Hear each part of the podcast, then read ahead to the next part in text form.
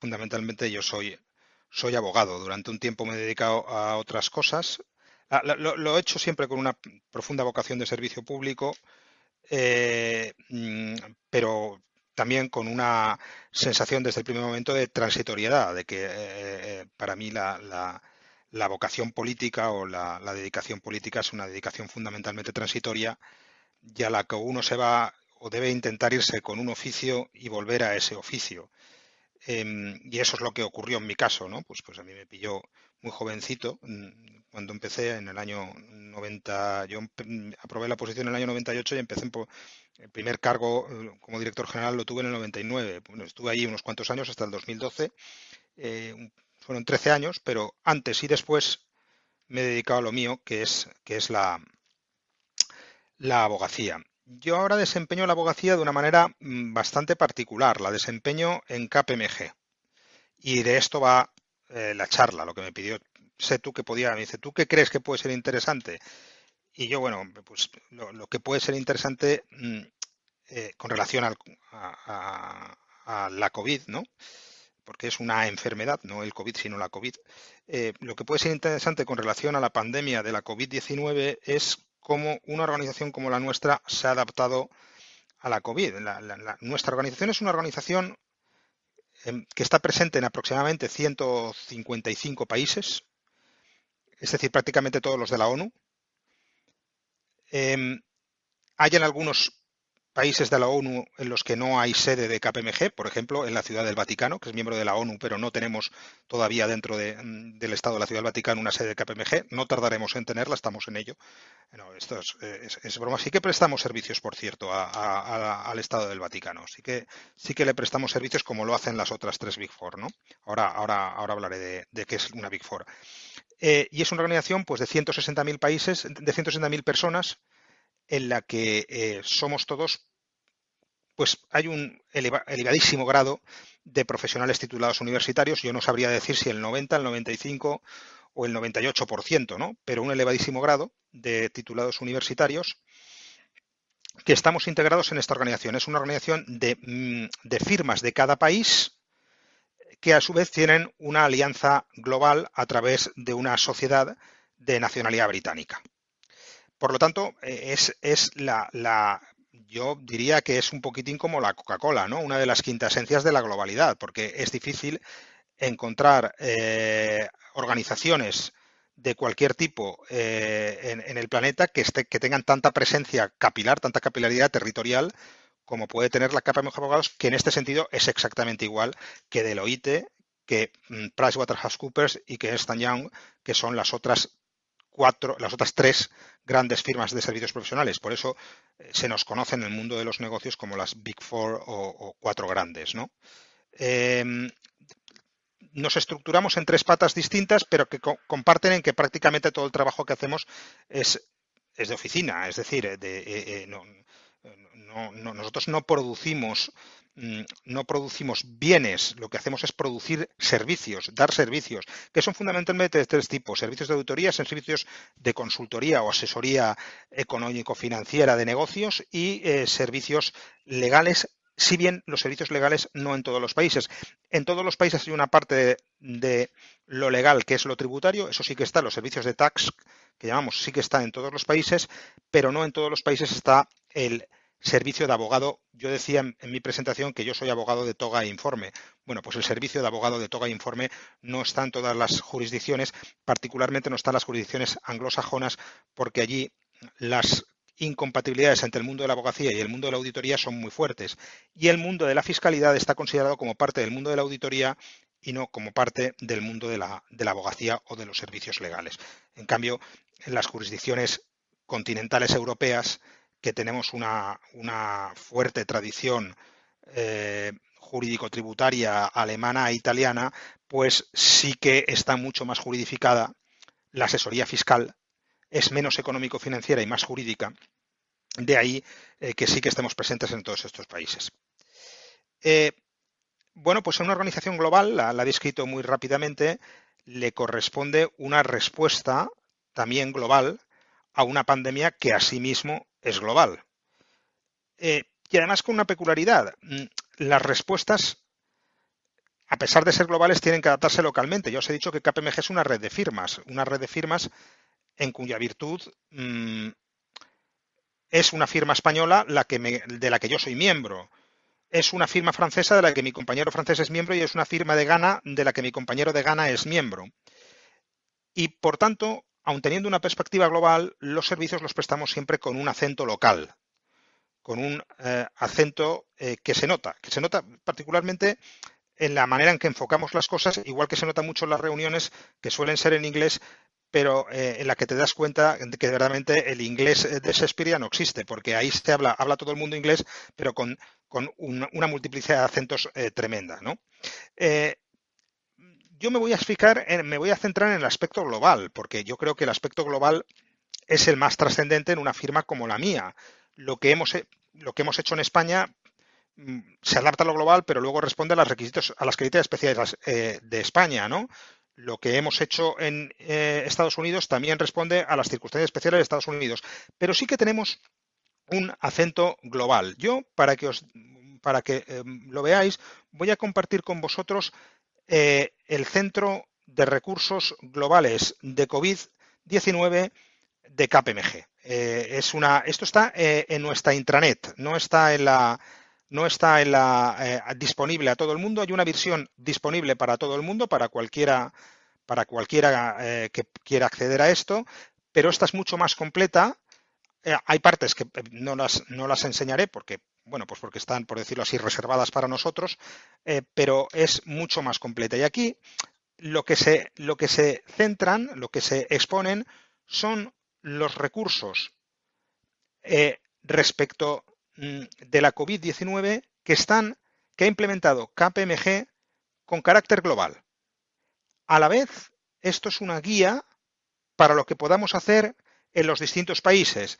Si os fijáis, aquí están la guía global de soporte, de apoyo a nuestros clientes y aquí está la guía global y de mejores prácticas para las firmas nacionales de cada país. Esta es la parte que si la enseño la iré un poquitín más deprisa porque es la parte más, más interna nuestra. En la parte que es de servicios para nuestros clientes, tenemos las tres patas, como os he dicho, auditoría, servicios legales y fiscales y consultoría o asesoría. Y luego, además, los tenemos, además de las tres patas, las tenemos clasificadas por los distintos sectores de trabajo. Por ejemplo, si vamos a Clients and Markets, veréis que tenemos las distintas fases y con relación a distintos tipos de cliente de nuestros recursos eh, con relación a la COVID. La fase primera, reacción, la fase segunda, resistencia, la fase tercera, recuperación y la fase cuarta, nueva realidad. Y dentro de cada una de ellas se van colgando los recursos que nosotros ponemos a disposición de lo que son las, los tres destinatarios fundamentales de toda esta labor. En primer lugar, y sobre todo por razones obvias, cuidarnos dentro de casa. Para nosotros lo fundamental han sido nuestros trabajadores. Yo mismo, los socios, el personal que trabaja con nosotros, aunque sea de otras empresas, porque tenemos bastante de este personal que trabaja en nuestras oficinas o que nosotros vamos a trabajar a sus oficinas. Por ejemplo, el personal de auditoría se pasa el día en las empresas auditadas, los abogados menos, pero no, el personal de auditoría se pasa el día en las empresas auditadas. Eh, este ha sido la primera preocupación desde el minuto uno, cuidar la salud de todo nuestro personal. En segundo lugar, la segunda parte más cercana a nosotros, que son nuestros clientes. Cuidar mucho a nuestros clientes nuestros clientes, su salud se la cuidan ellos, no hace falta que se la cuidemos nosotros.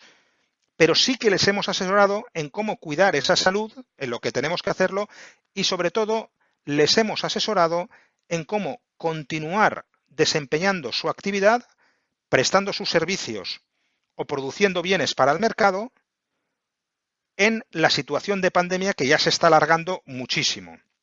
Y en tercer lugar, después de los trabajadores y después de los clientes, las comunidades en las que nos integramos. Para, KPMG es eh, extraordinariamente importante la labor social que realizamos en favor de las comunidades en que nos integramos. Y esa labor social impregna, con relación al COVID, ha impregnado todas las actuaciones que hemos realizado. Para que os ponga un ejemplo que es el ejemplo de España y un ejemplo que más me toca a mí cerca. Nosotros en, España, igual que otras, mm, otras firmas de otros países, tenemos una fundación a través de la que se canaliza parte de la acción social que hace KPMG.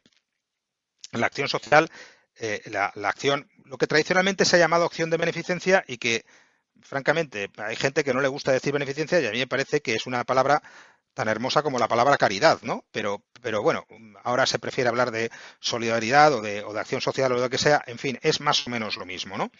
Nosotros tenemos una fundación y en esa fundación, cada año, eh, los trabajadores de KPMG votamos por 10 proyectos que presentamos los propios trabajadores de KPMG a los cuales canalizamos dinero. No es mucho dinero, igual van 10.000 euros, 15.000 euros por proyecto. Es el dinero que destinamos a esto es fundamentalmente el dinero que recaudamos en las máquinas de vending, en las, máquinas de café y en, las de Coca-Cola, ¿no? Que tenemos en nuestras, en nuestras sedes. Bueno, pues todo el dinero va destinado a, estos 10 proyectos. Bueno, pues este año, de los 10 proyectos que se seleccionan por votación popular, por votación popular, por votación entre los trabajadores de KPMG, pues yo no sé si han sido 8 o 9 de los proyectos están relacionados con la COVID. Yo, por ejemplo, presenté uno que ha sido seleccionado, que es un proyecto que tiene por objeto ayudar a la lucha contra la COVID en el centro hospitalario Moncole de, la República Democrática del Congo, eh, eh, que, bueno, mm, no es exactamente el país más rico del mundo. Yo creo que el Congo debe ser, eh, no sé si va, si es el primero o el segundo por la cola, pero vamos, ahí está, en el pelotón de cola, y desde luego es bastante más complicado para un país como el Congo luchar contra la COVID que para un país del primer mundo como puede ser España. Bueno, pues mm, nosotros hemos destinado parte del dinero a la lucha contra la COVID en este centro hospitalario, que es el centro hospitalario de referencia en la capital, del, Congo. ¿no? Bueno, pues esta es una de, de las actuaciones de KPMG que se han desarrollado en beneficio de las comunidades en que nos integramos, porque sí que hay KPMG Congo, eh, em, y eh, que están relacionadas con la COVID. Esto mismo lo han hecho muchas otras firmas eh, miembros de la red global de KPMG. ¿no? Esas tres preocupaciones, trabajadores, clientes y comunidades, han sido fundamentales para nosotros. Aparte de eso, luego nos hemos tenido que integrar mucho, nos hemos tenido que mm, adaptar nosotros mismos internamente a esta, eh, esta manera de trabajar nueva que ha traído consigo la pandemia. A nosotros nos ha pillado bien. Nosotros tenemos una ventaja, ¿eh? Es decir, si hay que producir coches, o te vas a la Ford al Musafer, o de ahí no sale nada. Te tienes que ir y ya tiras con el, con el EPI, con la mascarilla, con todo lo que quieras. Pero o te vas o el coche no sale. Nosotros, estando desde casa, sí que sale la mayor parte de nuestro trabajo y, partíamos con una, con, una, eh, con una gran ventaja. Nuestra empresa es una empresa, nuestra firma es una empresa extraordinariamente digitalizada previamente a la COVID. Extraordinariamente. Nosotros ya, con carácter previo a la COVID, todos los trabajadores teníamos un ordenador portátil y casi todos de los ordenadores portátiles tenían conexión a Internet autónoma para no tener que conectarte con la con la eh, eh, con el wifi de casa, ¿no? Con el Internet de, de casa o para poder conectarte en cualquier lado. Nuestros, nosotros teníamos implementado desde hace muchos años un plan de continuidad de negocio. Hasta tal punto ese plan ha dado resultado que durante estos, los primeros meses de la pandemia, nos dedicamos a asesorar en planes de continuidad, de continuidad de negocio de un montón de empresas que eran, en cierto sentido, la transposición de los mecanismos incluidos en el nuestro. Un plan que aseguraba la continuación de la prestación de nuestros servicios con independencia de las circunstancias en las que nos tocaba trabajar. Eso ha sido un elemento eh, fundamental, como también ha sido un elemento fundamental contar eh, con las herramientas digitales que permiten este trabajo, las herramientas colaborativas. Para el público general, no solo de España, sino de todas partes, esto que estamos utilizando ahora del Zoom no existía. Tú le preguntabas a alguien qué es el Zoom y dice, bueno, pues había, en mi tiempo de joven había una zumería en Valencia, por ahí por que se llama Zoom Zoom, y luego el Zoom está lo de la máquina fotográfica, pero nadie identificaba el Zoom con un programa como el que estamos utilizando para conectarnos desde nuestra casa, desde nuestros lugares de trabajo o desde donde sea. Nosotros, en cambio, antes de la pandemia ya utilizábamos esto. No Zoom, otro, pero ya lo utilizábamos antes de la pandemia y estamos acostumbrados a utilizarlo, de tal manera que para nosotros la transición ha sido mucho más rápida. Sí que hemos notado, luego hemos tenido una gran ventaja, también derivada del carácter global de KPMG. Esto nos lo comentaban reiteradamente durante la pandemia, hacíamos reuniones de socio en, las cuales nuestro presidente eh, nos comentaba cómo iban las cosas. Y él nos decía, qué suerte tenemos de tener una relación estrecha con nuestra firma de China. Él hablaba constantemente con el presidente de KPMG en China. Él y, otros y otros miembros de, las, firmas. Nosotros, para que os hagáis una idea, eh, nosotros y cualquier otra firma como la nuestra está estructurada en regiones. Nosotros pertenecemos a una región que se llama EMA, que es eh, Europe, Middle East and Africa, luego está la región de las Américas y luego está la región de Asia, ¿no? Entonces, eh, eh, el presidente de España está en la comisión ejecutiva del de, de, EMA, ¿no? Está, pues bueno, pues el de España, el de Italia y el de Inglaterra, ponle tú, ¿no? Em, entonces él hablaba mucho con el, con el presidente nuestro en China. Primero, cuando nos vimos lo que se nos venía encima, porque desde el primer día que habló con él, dice, a mí me ha dicho el chino que se nos viene la Mundial. Y ya empezamos a prepararnos bastante antes, bastante antes es unas, unas cuantas semanas antes de que se adoptaron los mecanismos públicos de respuesta a la COVID, es decir, desde la declaración del estado de alarma, que nos viene la Mundial, y luego fue muy bueno para la fase que aquí hemos llamado de recovery. Es decir, la ayuda de China fue espectacularmente buena para la fase de reacción y para la fase de recovery que que veis aquí, ¿no? Ellos nos enseñaron a cómo reaccionar y nos enseñaron a cómo recuperarnos, a cómo entrar con unas ciertas garantías en la desescalada. La verdad es que no hay prácticamente ninguna experiencia que hayamos aplicado en España, en Argentina o en Estados Unidos que no haya sido testeada antes en China, porque ellos fueron los primeros en sufrirlo, si bien con diferencias. Evidentemente, no es lo mismo tratar de implementar unas medidas que reclaman mucho la responsabilidad de las personas en un país en el que o eres responsable o tienes un problema muy serio, como puede ser China, de en un país en el que si no eres responsable, pues bueno, pues te puede caer una multa si te cae y si además una vez caída te la, te la cobran, que está por ver. Eso es una gran diferencia a la hora de implementar medidas, ya no solo a la hora de que me salto el confinamiento o no me salto el confinamiento, sino a la hora de, soy, de si soy responsable o no con las pautas de seguridad y salud que me impone mi empresa en el trabajo. Porque a nosotros nos han impuesto unas pautas que son obligatorias y que además su incumplimiento pues puede, puede producir una cierta responsabilidad para con nuestros compañeros. El que se pasea sin mascarilla, el que no cumple las... Ahora ya están más relajadas, todo hay que decirlo, pero al principio fueron muy duras, especialmente en Madrid. Mirad, en nuestra, nuestra firma, la inmensa mayoría de la gente trabaja en Madrid. Eh, no sé, somos, no recuerdo cuántos empleados somos, pero probablemente el 85% trabajan en Madrid, el 10% en Barcelona y el 5% en el resto de oficinas, ¿no? Claro, mm, cuando, se declaró el estado de alarma, yo venía a trabajar todos los días, porque yo vivo prácticamente en la oficina, en la misma calle en la que tengo la oficina, bueno, prácticamente no, en la misma calle en la que tengo la oficina, y, porque yo estoy en el cuarto piso.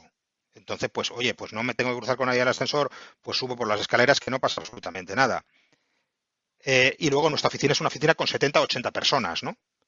Claro, nuestra oficina en Madrid, el lobby, el, vestíbulo, está en la planta 35. Entonces, solo para subir al vestíbulo te tienes que, que ir 35 pisos. Y trabajan 3.500 personas, que pueden subir en tres ascensores que van directamente de la planta baja a la 35. Pero cuando en esos tres ascensores solo puedes meter cuatro personas, imaginaos lo que es subir a 3.500 personas en tandas de 4 por 3 ascensores. Es decir, necesitas un día de 48 horas solo para que suban todos a trabajar. Y luego necesitas otro día de 48 horas para que bajen. Imposible. Era absolutamente imposible que nadie trabajara en Madrid. Entonces, las maneras de implementar eh, eh, nuestra adaptación física al entorno COVID han sido muy distintas en Madrid o en Barcelona, que también trabaja en un edificio vertical, que aquí en Valencia, en la cual pues, se ha podido implementar de una manera muy distinta. Otro de los aspectos importantes, y yo creo para los chavales jóvenes que nos, que nos escuchan, es cómo nos hemos adaptado al inicio de la carrera profesional. Porque nosotros no hemos dejado de contratar a gente. Nosotros tenemos una rotación por abajo muy grande, porque los profesionales que se forman en una empresa como la nuestra están muy valorados en las empresas que son clientes nuestras. Es muy frecuente que un cliente mío contrate como abogado a alguien de mi equipo o que un cliente de auditoría contrate para llevar su contabilidad o para eh, echar una mano como controller a alguien que antes ha sido auditor de sus cuentas. Estamos, estamos tenemos una gran reputación en el mercado, nosotros y las otras, las otras Big Four. ¿eh? No quiero, en esto somos bastante, bastante parecidos. Por lo tanto, tenemos una rotación muy grande entre gente joven. Hay, eh, hay muchísima gente que entra con 25 años eh, o 23 años y está en la firma 4, 5, 6, 7 años y se, y se va. Por lo tanto, tenemos mucha rotación y no hemos dejado de contratar a gente. hombre, nos hemos tenido que adaptar todas las dinámicas que se hacían antes de entrevista con no sé quién, entrevista con no sé cuántos, dinámicas de grupo, pruebas, más que exámenes, pruebas, eh, eh, bueno, pues pruebas de todo tipo, desde pruebas de derecho hasta pruebas de, de informático de, eh, para, los, para los que se dedican a eso, ¿no? Bueno, todo eso ha tenido que transformarse radicalmente. Ahora es todo pues a través de Teams, a través de no sé qué y a través de no sé cuántos. Pero se ha seguido haciendo y, no, y, y la gente se ha incorporado a nuestra firma y yo he tenido gente en mi equipo a la que he conocido físicamente un mes y medio después de haberse incorporado y porque, porque le dije que viniera un día al despacho eh, mm, vestido de buzo, pero que viniera para que, para que eh, al menos le viera los ojos, no la cara, porque iba tapado, pero, pero al menos que le viera los ojos, ¿no? Eh, esto ha seguido manteniéndose. Ha sido complicado, ha sido tremendamente complicado. Vosotros tened en cuenta que, que, que en auditoría se incorporan pues igual 400 chavales el 1 de octubre y seleccionar a 400 chavales a través de Teams es, o a través de Zoom es extraordinariamente complejo, ¿no? Pero lo hemos conseguido, lo, hemos, eh, lo hemos hecho y seguimos teniendo el mismo nivel de incorporación de gente y el mismo nivel de empleo que hemos tenido hasta ahora, ¿no? Entonces, yo, como sé, tú me ha dicho que, tendría que estar entre 25 y 30 minutos y yo soy muy disciplinado, voy a cortar, voy, a cortar ya. Yo lo que, lo que quiero que os quedéis de una organización como la nuestra es que nuestra respuesta ha sido global, pero con acento local, y que gracias a Dios disponíamos de los medios tanto tecnológicos como de diseño, el plan de continuidad de negocio, para que la COVID no se haya notado excesivamente en los servicios que prestamos a nuestros clientes, en el cuidado de nuestros trabajadores y en la acción que realizamos en favor de las comunidades en las que nos integramos. Y esto, fundamentalmente, es eh, eh, lo que podía aportar. A partir de ahora estoy a vuestra disposición, ¿no? Puedo seguir hablando, pero yo creo que ya, he hablado demasiado, ¿no? O sea que, que adelante, sé tú, lo que tú consideres. Muchas gracias, eh, Pepe.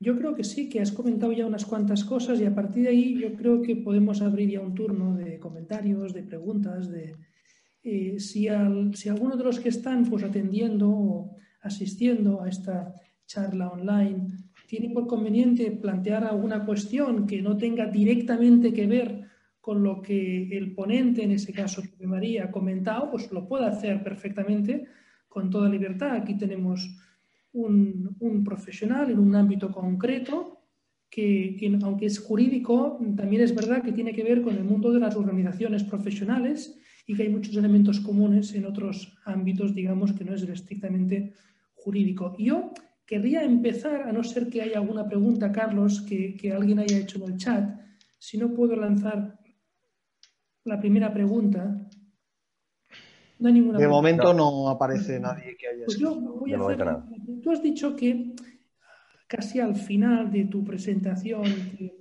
eh, vosotros no habéis dejado de contratar a gente, ¿eh? quizás de otros modos. A tu modo de ver, para una persona que está buscando trabajo, quizás su primer trabajo o quizás está ahora quiere cambiar de trabajo en una situación tan compleja como esta, decir, ¿qué, lecciones hay que aprender o qué lecciones deberían de aprender esas personas que quieren buscar trabajo eh, con motivo de toda esa situación de la, de la pandemia que hemos vivido? ¿Cuál es el plus que buscan, que necesitan las organizaciones, como la tuya, ¿eh? y quizás no tan grandes también, para una persona que quiere incorporarse al mercado laboral o que quiere cambiar de trabajo? ¿qué es lo que... Pues mira, lo primero de todo es que sea una persona, francamente, optimista. Porque que te venga el típico cenizo, que te diga, joder, tanto confinamiento, estoy hasta la nariz de no sé qué, no sé cuánto, y dice, bueno, sí que empezamos bien con este, estamos hasta la nariz de todos. Pero tú que eres joven, tú que no te ha dado ningún jamacuco, no tienes ningún tipo de problema, si te da, o en principio no tienes ningún tipo de problema, si te da el bicho esto, que vengas así, tú tienes que, tú eres precisamente la gente joven la que tiene que aportar soluciones al futuro. Y lo primero, porque se supone que tú no tienes todavía ni la experiencia ni los conocimientos que podemos tener la gente más veterana, lo que tú tienes es una cosa que nos ganas mucho, que es en las ganas, en la garra, en el pisar. Y eso es importantísimo hoy en día. Eso, eso nos fijamos muchísimo en eso. Muchísimo, en la actitud más que la aptitud. La mm. aptitud, partiendo de que evidentemente requieres un, un estas empresas seleccionamos a gente con una buena formación. Aquí es difícil que entre una persona con aprobado raspado en la universidad. En mi equipo de esos no hay ninguno. Mm, porque también ofrecemos unas buenas retribuciones y ofrecemos unas buenas condiciones, ¿no? Pero de esto hay. Lo que estamos buscando actualmente es la actitud. En segundo lugar, si además es gente que tiene buenos conocimientos en lo, en, lo que sea digital de su campo, tiene muchas posibilidades. Si es una persona que sabe manejarse bien en el mundo digital de los números, en el mundo digital eh, del derecho, tiene más, eh, para nosotros aporta más a la hora de poder contratarlo, ¿no? Mm. Entonces, esas, esas dos son básicamente las cuestiones eh, en las que nos estamos fijando más en nuestros procesos de selección de personal. Sobre todo porque además yo aquí en Valencia selecciono mi propio personal y somos una unidad relativamente pequeña, ¿no? Pero claro, tener en cuenta que en Madrid seleccionan a 300 auditores a la vez para que entren a trabajar el 1 de octubre. Por definición, el proceso tiene un cierto grado de despersonalización que no tiene el que hago yo por definición, tiene un cierto grado de, industrialización que no tiene el procedimiento más artesanal que sigo yo, o más convencional, o más tradicional, como le queráis llamar. Eh, entonces, todo eso se fija mucho en ese tipo de procedimientos más eh, eh, sistemáticos, más pautados, más industrializados. ¿no? Mm. hay una pregunta, nos ha llegado por, por, el chat, que la puedo leer porque creo que viene a cuento precisamente con lo que dices de esa segunda eh, aspecto que es el tema de ser hábil en lo, digital. ¿no? Y dice, nos pregunta desde Facebook, eh, Neus nos dice, más que una pregunta es un comentario que a ver si tú te merece algún tipo de glosa. ¿no?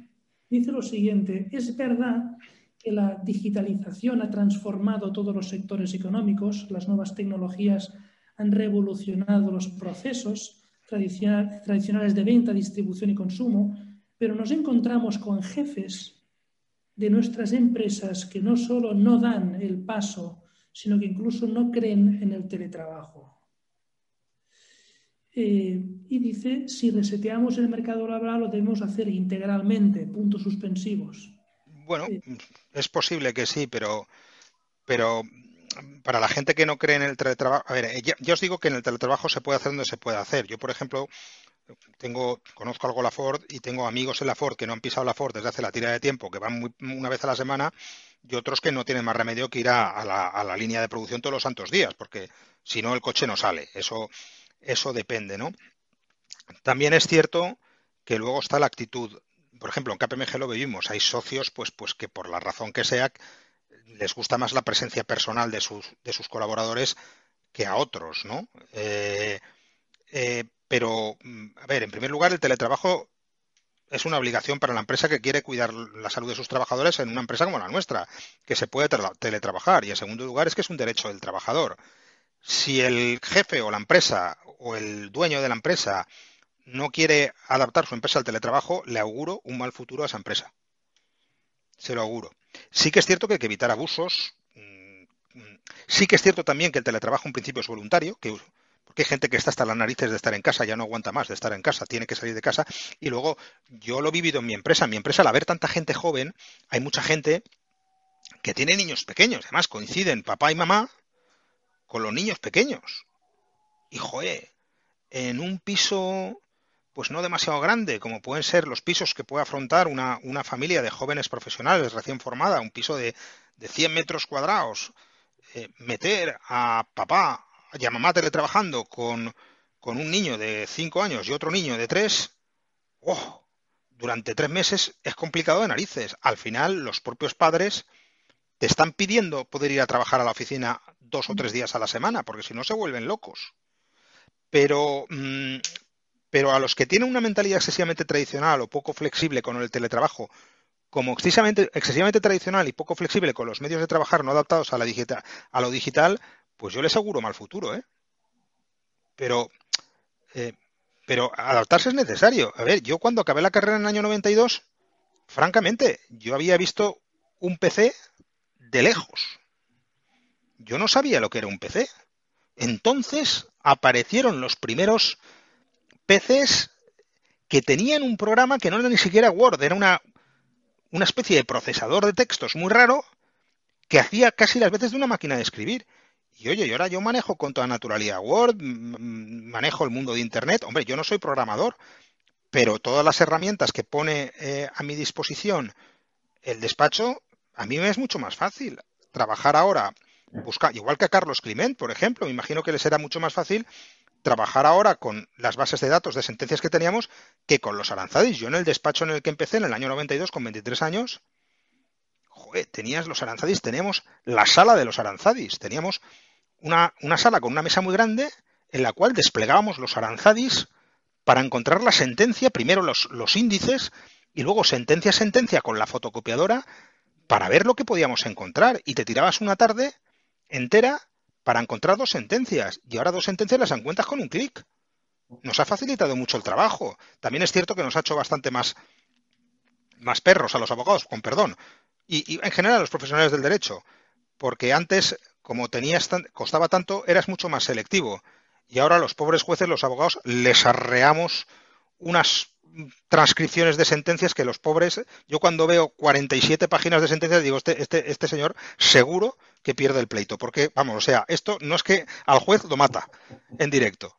Entonces, eh, eh, bueno, pues hay que adaptarse y hay que adaptarse bien al nuevo entorno, sea en lo laboral o sea en, lo digital, ¿no? Muy bien. No sé si hay alguna pregunta eh, del público. Sí, quizá un poco el, tema del aprendizaje es lo que yo en algunas ocasiones, algunos compañeros de mi hijo, eh, que han empezado por despachos relativamente grandes, ¿no? no recuerdo ahora los nombres, siempre se han quejado de que se han sentido muy, eh, pongámoslo entre comillas la palabra, explotados, eh, presionados, forzados a trabajar incluso los fines de semana y todo este tipo de cosas. Pero eh, yo creo que es lo que en realidad hemos hecho todos. Yo al principio eh, y ahora también a veces me tengo que quedar un fin de semana o, varios fines de semana trabajando porque si no, no me da el tiempo eh, suficientemente. ¿Qué opinas sobre esta, cuando, cuando se quejan de este tipo de cosas? Sobre todo y especialmente la gente joven. Porque claro, muchas veces lo que tú has estudiado en la facultad, pues tienes unas ideas generales, unas ideas básicas, pero luego cuando tratas de aplicarlas en la vida real, en la vida concreta, pues requiere un reestudio y una profundización bastante eh, más intensa que lo que habías hecho hasta ahora en la universidad. Eh, ¿Crees tú que eso es una manera de explotar? Yo creo que es en el fondo una manera de profundizar y de ampliar los conocimientos que son necesarios para resolver o solucionar el caso concreto que te toca eh, trabajar, ¿no? Pues mira, Carlos, mm, a mí cuando me llega un chaval de la facultad, salvo excepciones muy excepcionales, durante el primer mes que está conmigo me da más faena que la que él me proporciona. Porque, porque no, no, no, no, no sabe. La misma, pero la misma faena que yo le di al abogado con, con, el que empecé, ¿eh? Yo, la misma que yo le di. A mí me tuvieron que enseñar absolutamente de todo, porque cuando sales de la facultad, bueno, pues, pues, pues sales con cierta, vamos, sin experiencia, y el abogado se forma con la formación, con los conocimientos, pero también con la experiencia. No, desde luego no es lo mismo estar en sala por primera vez que estar en sala diez años después. No tiene nada que ver la actuación, mm. tu primera actuación, con la actuación diez años después, ¿no? Eh,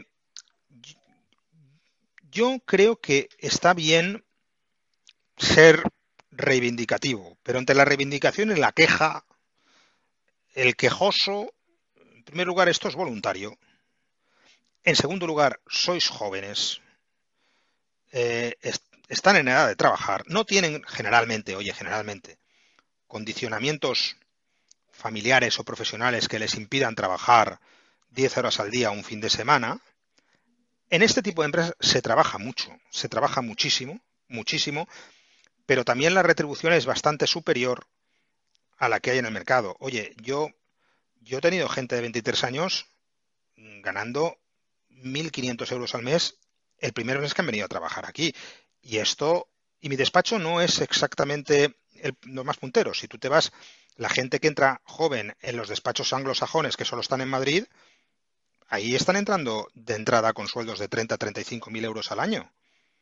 Cuando son, son chicos y chicas muy listos, muy listos, muy capaces, pero bueno, que no saben hacer demasiadas cosas y están cobrando un dinero importante, que yo desde luego cuando empecé no cobré, lo cual no quiero decir que eso sea bueno. Yo recuerdo que a mí, eh, el, abogado con el que me formé, del cual guardo un cariño excepcional, eh, bueno, pues, pues yo era pasante.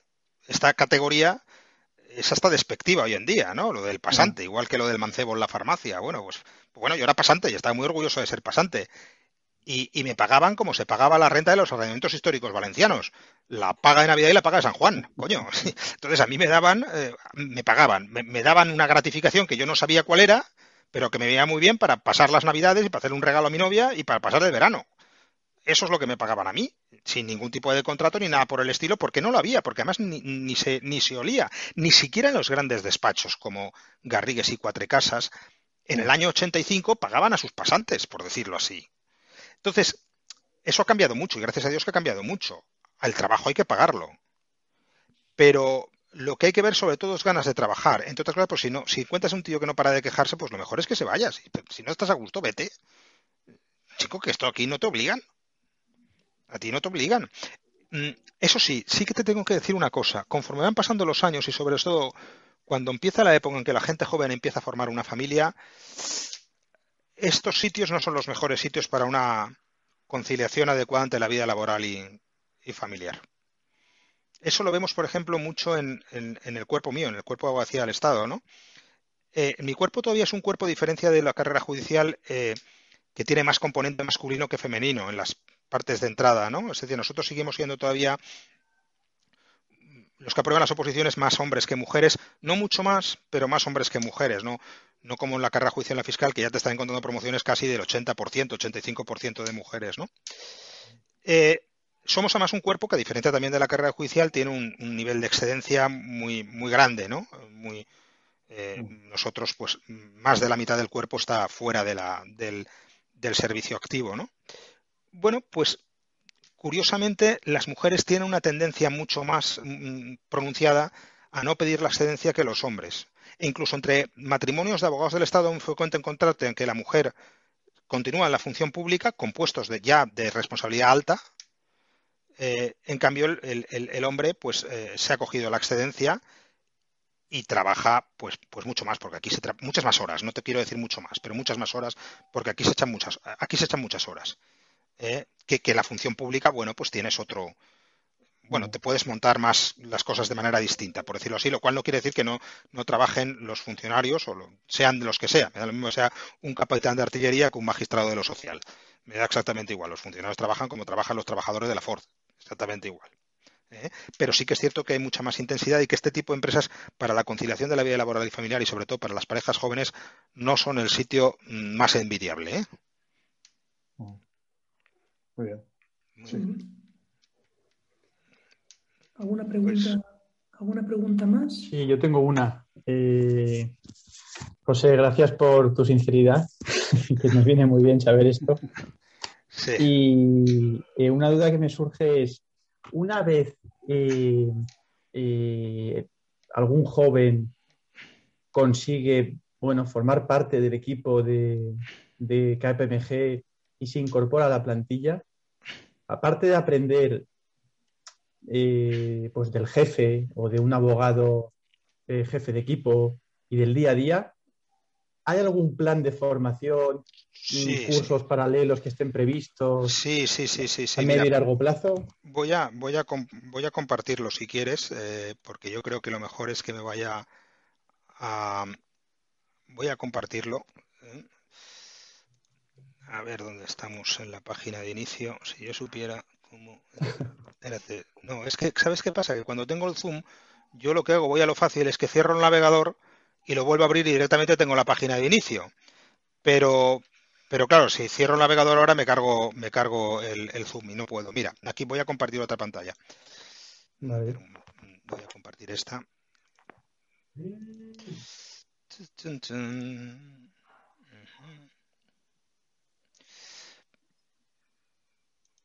La estás viendo, ¿no? A ver, ahora sí.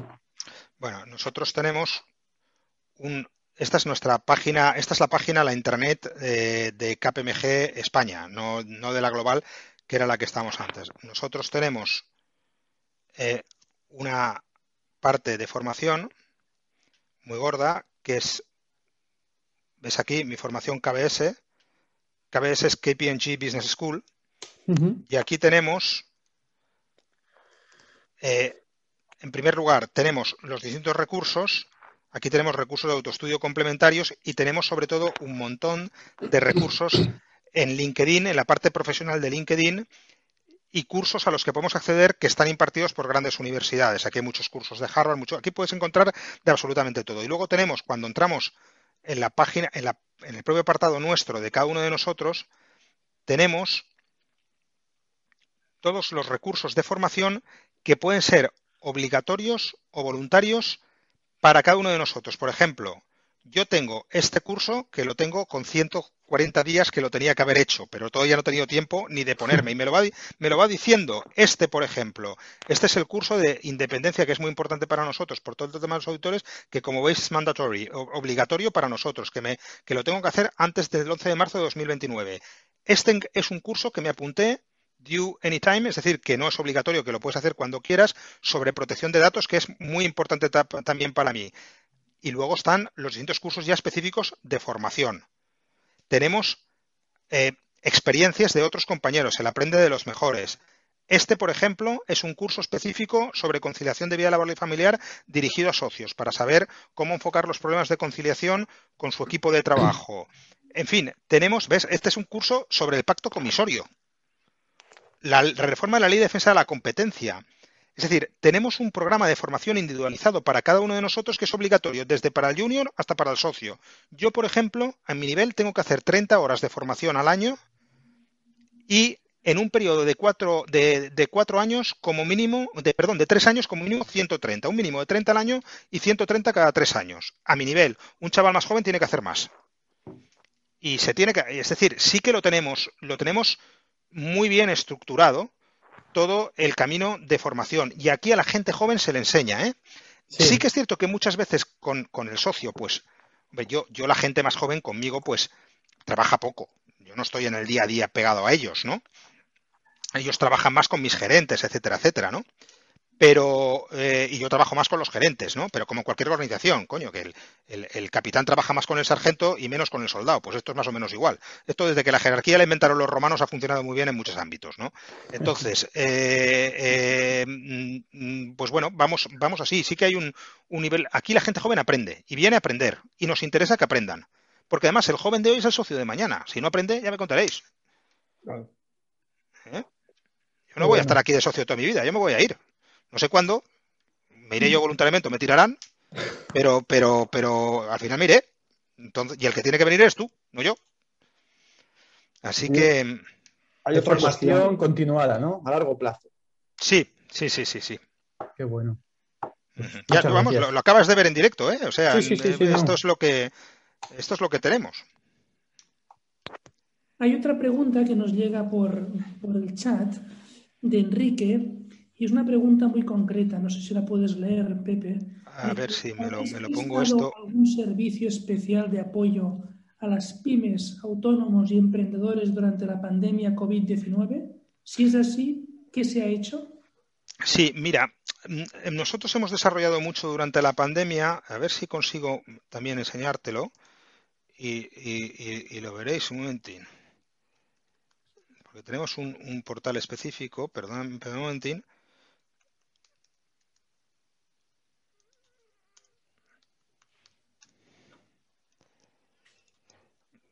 Voy a compartir con vosotros.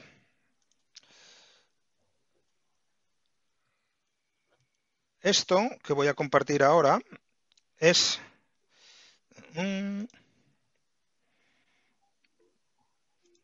Esto es KPMG Impulsa. KPMG Impulsa es un servicio dirigido, básicamente se ha desarrollado muchísimo durante la pandemia.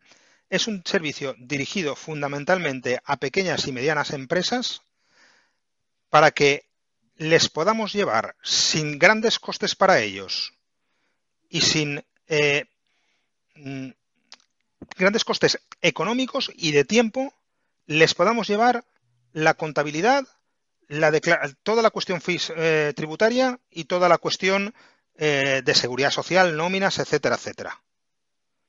Ellos, por ejemplo, nos remiten digitalizadas las facturas y nosotros nos encargamos de todos. Y luego aparte tiene un asesor específico al que se puede acceder por línea de chat, por línea de teléfono, además esto se ha desarrollado un montón durante la pandemia. Y está fijado, fíjate, esto es para, para tu farmacia, tu restaurante, es decir, es una, eh, una gestoría online, pero a ver si me entendéis.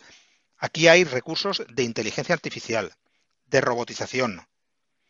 Eh, aquí no están los recursos típicos. Aquí nosotros dedicamos muy poca mano de obra. A mí me llega la factura digitalizada por una farmacia y esa factura, sin que dedicarle ni un solo minuto de trabajo de una persona física, automáticamente aparece en contabilidad y en la declaración de impuestos de esa, de esa farmacia. Y eso se hace a través de sistemas de inteligencia artificial y robotización. Entonces, esto ha tenido mucho desarrollo para las, pequeñas y medianas empresas, aparte de toda la información que proporciona y de los recursos a los que puedes acceder, que son recursos bastante gordos, bastante importantes. Incluidos, por ejemplo, formación, bastante importantes. Y luego hemos desarrollado mucho, hombre, a ver, nuestra, una empresa como la nuestra no está orientada generalmente a la pequeña empresa. Esos, las cosas son como son. No estás orientada a la pequeña empresa. Aquí el tamaño medio de facturación de un cliente es un cliente que factura 50, 60, 70 millones de euros al año. Y luego tenemos una presencia, una concentración muy importante en nuestra facturación en empresas del IBEX 35. Pero, pero bueno, sí que, sí que hemos visto además que durante la pandemia, oye, aunque sea por desde el punto de vista egoísta. Hay un nicho de mercado con relación a las pequeñas empresas que teníamos que atender y hemos hecho lo posible por atenderlo, sí. Muy bien. ¿Hay alguna otra pregunta que alguien quiera plantear? Si no, mientras yo te voy a hacer otra, Pepe. De momento nada. La importancia del, optimismo y de los conocimientos eh, telemáticos o, eh, eh, yo quería preguntarte, los procesos de selección de personal con motivo de la COVID que dificultan el trato personal, eh, ¿qué exigen ahora del candidato? Es decir, ¿cuál es, aparte de mostrar ese optimismo y poner de manifiesto los conocimientos que tenga en el ámbito informático? Y, eh? Pues mira, mm, a ver, voy a ponerlo en dos órdenes. En primer lugar, igual que antes iba a una entrevista de trabajo y ahora se la preparaba uno, aquí lo mismo. Es decir, si es chico, que se afeite. ¿Eh? Que no te haga la entrevista como yo voy ahora. Es decir, con una... Chico, tú vas a una entrevista de trabajo, aunque sea por Teams, te pones con tu chaqueta y tu corbata. Luego llevarás pijama, pero que te vean presentable. Cuida tu entorno. cuida tu entorno. No, por favor, no me hagas una entrevista de trabajo en la cual se vea el calcetín colgando de la estantería de tu habitación. Cuida tu entorno, cuida tu presencia física, cuida las cosas de, presencia exactamente igual que cuidabas antes. Y te tienes que fijar en cosas en las que antes no te fijabas. Es importante que esté bien iluminada tu habitación para que, se, para que puedas dar una imagen potente a través de la pantalla, no una habitación oscura y lóbrega, o una habitación con contraluz, en la que se ve mucha luz por, el final, como estoy yo ahora, ¿no? Yo de, de, vez en cuando, en función de qué tapo la luz que tengo aquí arriba, no la tape, se me ve más oscuro o menos oscuro. Bueno, pues es importante que cuides esto. Tú, por ejemplo, estás muy bien iluminado, sé tú. O Carlos también está mejor iluminado. Yo, en cambio, me estoy iluminado bastante mal. Bueno, pues este sitio no es un sitio bueno para hacer una entrevista de trabajo. Tienes que cuidar este tipo de cuestiones. Y en segundo lugar, lo de siempre, prepáratela bien, intenta saber qué van a esperar de ti, intenta saber el contenido de las pruebas que te van a hacer. Ahora hay menos pruebas colaborativas, aunque las hay. Por ejemplo, antes hacíamos muchas dinámicas de grupo. Ahora las hacemos, lo que pasa es que a través de Teams como no sepas manejar lo de compartir pantalla, lo de no sé qué, con una cierta rapidez, bueno, pues es una cuestión que, que, que la que nos fijamos, ¿no? Oye, macho, este tío va a participar en una reunión con seis personas en la que tienen que ir cambiando continuamente. Este comparte, yo me meto en el documento de este, alguna modificación, mando esto y, que, es que nos lo ralentiza todo. Bueno, pues este tipo de cuestiones también hay que prepararlas, ¿no? Entonces, hay que planteársela exactamente igual que la planteabas antes, pero adaptada a este nuevo entorno. ¿Eh? Muy bien, creo que está muy clara la cosa. ¿eh? Perfecto. Uh -huh. Eh, ¿Hay alguna otra pregunta? Carlos, ¿quieres preguntar algo? No se me ocurre. Yo, de la verdad. De momento en, el chat, en el, chat, no hay nada, Carlos, de momento más. En Tomás, Tomás quería decir algo. Tomás. Sí, otra pregunta. Con tanta crisis que hay, ¿cómo es posible que en KPMG eh, se mantenga el nivel de empleo y de contrataciones, aparte de la rotación que hay por la parte de abajo. Bueno, ¿qué, qué nosotros... explica que, que, que mantengáis el, el, trabajo y no hagáis un ERTE ni, ni, ni perdáis? No, no, no. Nosotros, en, en, primer lugar, ERTES, ERTES y, y demás no, no, no, se han hecho. Eh, eh, sí que ha habido una cierta reestructuración de empleo. Mmm, a ver si me entendéis. Sí que, sí que la ha habido. ¿eh? Nosotros, por ejemplo, todo el, el clerical job hemos reducido, que, que, que, se llama en inglés, el, el, el personal auxiliar, la, la, secretaria tradicional cada vez tiene menos, menos cabida aquí. Yo, por ejemplo, en mi puesto de secretaría se han reducido a, a, la mitad en carga, en carga horaria y esto ha sido general en toda la firma. O sea que en determinados puestos de trabajo sí que ha habido una reducción de, de empleo. Nosotros nos hemos adaptado muy bien. Nosotros, por ejemplo, una de las primeras cosas que hicimos, que está dentro de nuestro plan de continuidad de negocio y que hicimos incluso antes de que se declarara el estado de alarma aquí en España, fue cerrar dos o tres pólizas con instituciones financieras para tener asegurada la liquidez. Vale. O sea, una de las cuestiones fundamentales para poder mantener el nivel de empleo es tener liquidez, porque a nosotros la liquidez de entrada se nos ha caído bastante al principio de la pandemia. En cambio, la liquidez de salida eh, sigue siendo la misma, porque los sueldos los tienes que pagar.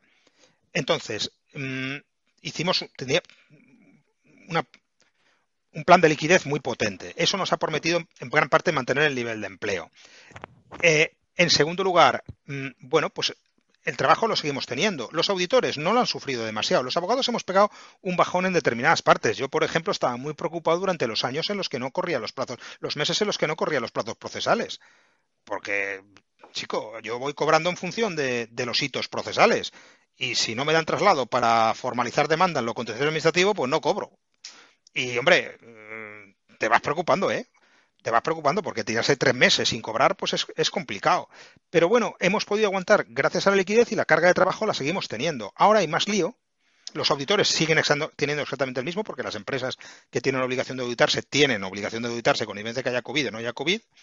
Y luego, bueno, pues hay partes del negocio, como por ejemplo al principio de la crisis de la pandemia, cayeron mucho las operaciones de adquisiciones y fusiones, pero las han recuperado algo, ¿no? Entonces, por unas cosas por otras, nosotros nos ha ido, nos hemos mantenido relativamente bien. Tampoco, que ya es bastante en, en la situación en la que estamos, ¿eh? Qué y bueno. gran parte de eso se, se, debe al plan de continuidad, a, a, lo que hicimos al principio. Adelantarse, ¿no? Sí, sí. Bueno, no adelantarse, tenerlo previsto. Es que estaba previsto. Yo no me adelanté. Nosotros no improvisamos. Nosotros estaba previsto. Y, y, y, dentro de lo que se pueda contar, lo que se pueda contar, ¿eh? ¿De qué sí. manera os asesoró China? Eh, porque, claro, eh, ellos estando en el ojo del huracán, Pues, pues Os mira, yo- avisaron semanas o meses antes de la que iba a venir. ¿De Eh, qué sí. manera sirvió tanto de ayuda a toda la firma? bueno, por ejemplo, para hacer un pedido acojonante de ordenadores HP. Qué bueno. O sea, por ejemplo, para eso. Por ejemplo, para decir, para ver, oye, ¿cuántos ordenadores portátiles tenemos que no tengan conexión autónoma a Internet? Es decir, no tengan una tarjeta SIM metida dentro del ordenador, sino que tengas... Estos hay que sustituirlos inmediatamente. Por ejemplo, para el tema de la liquidez. Por ejemplo, para el tema de la liquidez. Por ejemplo, para todos los temas, aquí no hubo nunca escasez de mascarillas. Acordaos que en el mes de abril Coño, mi mujer es farmacéutica, mi mujer estaba en la farmacia sin mascarilla, porque es que no había. Aquí nunca hubo escasez de mascarillas. No sé de dónde las sacaron, pero había mascarillas. Entonces, eh, ese tipo de cuestiones, igual que la desescalada, no- nos ayudó mucho China en lo que se puede contar, que es lo que yo te he contado, porque si hay cosas que no se pueden contar, el presidente de la firma a mí no me las ha contado. ¿Eh? ¿Sabes? Pero en ese tipo de cuestiones, tampoco, tam- tampoco en secretos industriales, ¿eh? que tampoco. No, no, pero es muy útil porque, eh, vamos, yo conozco varias empresas que en marzo, marzo-abril, quisieron hacer eh, pedidos de portátiles para sus empleados y directamente el mercado cerrado. Es decir, no Sí, sí. hay portátiles suficientes. Nosotros junio, los hicimos en febrero, a principios de febrero. pues eso es importante, Bueno, muy importante. pues pues eso, eso fue China. Nosotros, el la semana siguiente, las, la semana siguiente a empezar la cosa en Wuhan, estábamos ya hablando con China. Vamos, nosotros y nuestros compañeros de Canadá o de Argelia, ¿eh? No ¿Y, y- y cu- cuán de importante es el inglés en vuestro trabajo? Esencial. mucho? A ver, a ver, yo lo uso, pero yo no tengo que usarlo tanto como lo tiene que usar un auditor o sobre todo un consultor.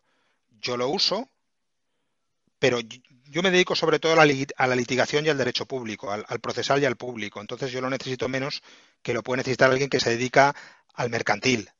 De todas maneras, para que te hagas una idea, yo el inglés, el C2, me lo he sacado mientras era socio de KPMG. Entonces, y- y, chico, le he dedicado a sacarme el C2, que en- con 50 años es una de las cosas que me gusta fardar, porque no es fácil, ¿eh? Sacarse un C2 con 50 años. Tiene ¿eh? No, tiene no, mérito. no es fácil, ¿eh? Eh, entonces, otras cosas no, pero eso es complicado. Y oye, y me ha costado muchos, muchos fines de semana. Y no lo utilizo demasiado. Pero claro, ahora cuando yo le tengo, ahora le estoy explicando. Ahora estoy haciendo un, un- el trabajo en el que estoy haciendo, uno de los trabajos que estoy haciendo ahora es un modelo de compliance para una empresa eh, suiza, en la que todo se habla para las filiales españolas de esa empresa suiza, en la que todo funciona en inglés, una multinacional del sector de, eh, del, eh, del sector de la salud, de los, en fin, bueno, pues, pues claro, hablar de responsabilidad penal de la persona jurídica, el artículo 31 bis del Código Penal, hablar de atenuante, hablar de eximente, si en inglés es complicado, pues se habla. Te tienes que adaptar antes, te tienes que tener un glosario, tienes que saber los, los pero sí que, pero es necesario. Y yo esto no pensaba que, que tenía que hablar de derecho procesal penal o de derecho penal con una, con, con una empresa extranjera. Pues mira, pues lo haces y te aprendes que falsedad, documento mercantil se dice counterfeit. Y ya está. Es que no, no, no, no da, no da para más, ¿no? Pero sí, es importante. ¿eh? Desde luego, aquí no entra nadie que no tenga un B2 como mínimo. Como- Pero vamos, ni de coña. Ni de coña. Sí. Y luego para determinados trabajos, yo por ejemplo hablo- yo por ejemplo utilizo mucho el italiano, porque trabajo mucho en Italia. Y yo todas las semanas tengo una hora de italiano. Y es que si no, ¿sabes? Y la gente que trabaja en Francia, pues lo mismo con francés. Pero el inglés es esencial. El inglés es esencial. A pesar de que muchos de nosotros, pues, pues, pues ya no conseguimos hablarlo con un acento, con una fluidez con la que habla la gente más joven, ¿no? Con- porque yo aprendí a hablar inglés tarde, ¿no? Entonces. Muchas gracias. Nada, hombre, Tomás, a tu disposición. Gracias, Tomás. Hay otra pregunta por el chat. No sé si puedes acceder a ella. Sí, Laura Selva, en mi empresa de voz al cliente nos exigen una excelencia del cliente del 100%, no es negociable, pero con la COVID ha bajado un 2% por distintos motivos. ¿En KPMG habéis mantenido la excelencia de experiencia del cliente? ¿Cómo? No, no la hemos mantenido. Ha bajado también, no ha bajado ni de coña al 100% o al 2%, porque si baja del 100% al 2%, nos tiran a todos los socios a la puñetera calle. No, no, sí que ha bajado. Al cliente eh, el cliente todavía está acostumbrado al cara a cara y muchas veces el cara a cara no se lo puedes dar. Entonces, es complicado. intentamos tratar al cliente mm, de la mejor manera posible. Pero bueno, hay, hay muchos, pero yo os he dicho que, por ejemplo, lo primero son los trabajadores. Entonces nosotros como vamos a un, nosotros yo voy a un cliente en el que el cliente no adopta medidas de suficientes, ahora ya las adopta todo el mundo, pero al principio en el que veía que la gente no funcionaba, no guardaba las distancias, no funcionaba la mascarilla, y yo les decía a mi gente, os levantáis y os vais. Y si perdemos el cliente, perdemos el cliente. Pepe, dice, dice la pregunta que ha rectificado, dice, no, no, que, no, que ha bajado un 2%, sino al ah, 2%. Vale, vale, no, pues un 2% me parece muy poco, enhorabuena, eso es una pasada de dato, ¿eh? Bajar del 100% al 98% o del 70 al 68 después de todo el lío este es una pasada de dato. A mí, em, nosotros hemos bajado mm, con carácter general más, ¿eh? Con carácter general más en, en lo que es la percepción del cliente. A ver, esto hay muchos datos de la percepción del cliente. Yo, por ejemplo, eh, nosotros valoramos mucho tipo de cuestiones y unas han bajado más y otras han bajado menos, incluso algunas han subido, ¿no?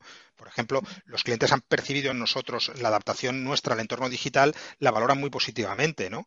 Pero vamos, me parece un dato muy bueno, ¿eh? eh me parece un dato muy bueno. Y si a vosotros en vuestra empresa, Laura, os exigen un 100%, que no es negociable, francamente, desde mi punto de vista, tu empresa tiene un problema. Porque la perfección se exige en el reino de los cielos, Bonica hay que tender a ella, pero, pero incluso los negocios eh, hay que saber dónde hay que, dónde hay que parar en los negocios o en el trabajo. Yo no le puedo exigir a todo el mundo que rinda al 100% todos los días porque eso no, no es ni realista ni siquiera humano, desde mi punto de vista. Pero ese dato es muy bueno, ¿eh, Laura?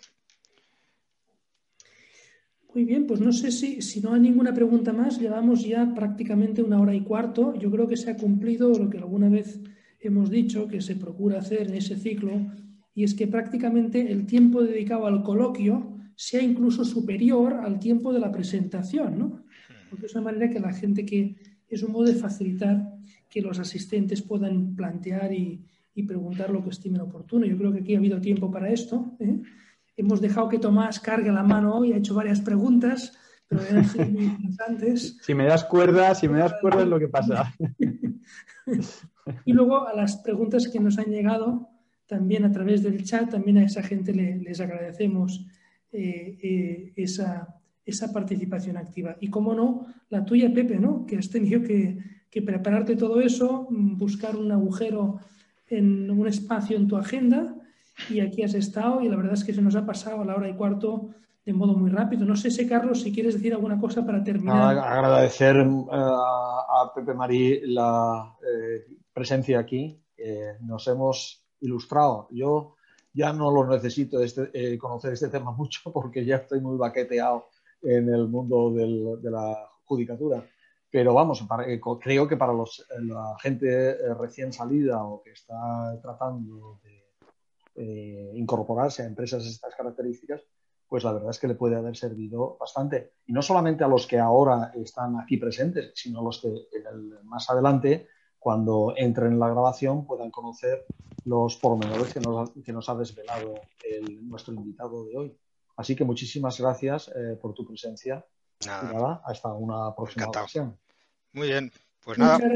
Gracias. a todos. Vale, nos vemos. Dios, Dios.